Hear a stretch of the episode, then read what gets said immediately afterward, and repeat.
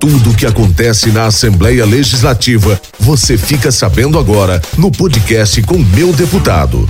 Fala galera, está começando mais um podcast com o meu deputado e ao meu lado, Daniele Passos. E aí galera, oi João, tudo bom?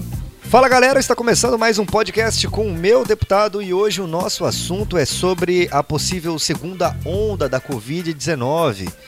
É, números estão mostrando aí que uma segunda onda pode sim estar acontecendo é, no estado de Rondônia, não só no estado de Rondônia, mas em todo o Brasil e também no mundo. E os deputados estaduais já começaram a conversar sobre isso, sobre o que fazer para se prevenir, para que não tenhamos novamente um fechamento do comércio, né, um possível uh, quase lockdown, porque lockdown ainda não tivemos.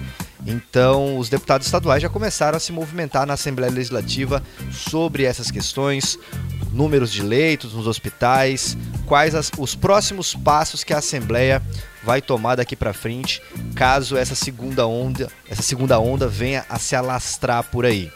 Nós conversamos com o deputado estadual Jean Oliveira, que inclusive foi o deputado que mais se agravou é, com a Covid-19, né? Inclusive foi transferido é, aqui de Porto Velho, capital de Rondônia, para outro estado para tomar mais cuidados né, com a sua saúde.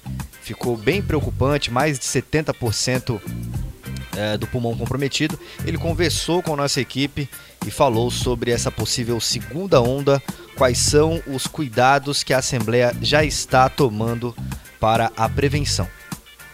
Olha, é muito importante que a gente tenha o maior cuidado possível.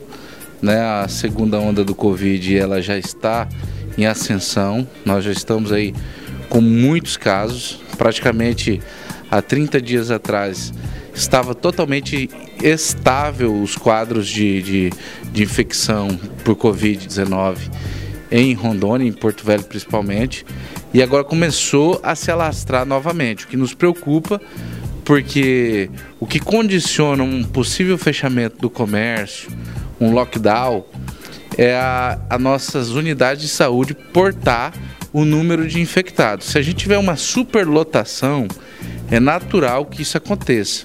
Então é muito importante que a gente tenha a precaução de utilizar álcool em gel e máscara. Isso é fundamental.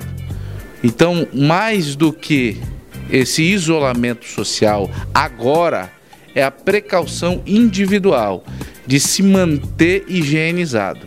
É a única forma que nós temos de controlar a, a, a, pandemia sem ser controlado pelo Estado ou pelo município.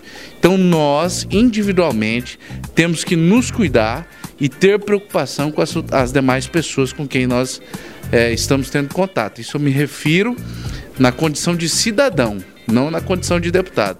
Como deputado, nós estamos preocupados em o Estado estar aparelhado suficientemente para poder, numa possível segunda onda, nós estarmos prontos para poder atender a população e dar um tratamento muito melhor do que foi na primeira onda. Bom, tá aí, nós escutamos o deputado estadual Jean Oliveira e ele falou uma coisa muito importante. Para que não possamos ser controlados pelo Estado, né, pela União, seja lá qual for a esfera governamental que, que tivermos que é, obedecer, para que não sejamos controlados, nós pessoalmente, nós, cada um individualmente, precisamos controlar. E a forma de controlar, a forma de prevenir é, fazem, é fazendo é, o isolamento social com os cuidados necessários, né? usando álcool em gel, usando a máscara. Então, somente assim, se nós, cada um de nós, tomarmos os cuidados individuais, se nós fizermos nossa parte, nós não seremos controlados pelo Estado. Né? O Estado vai falar, fecha comércio, nós vamos ter que fechar o comércio, mas ele só vai fazer isso, claro, se nós não tomarmos os cuidados necessários. Bom, é isso, nós vamos ficando por aqui. Esperamos vocês no nosso próximo encontro. Um grande abraço e até lá!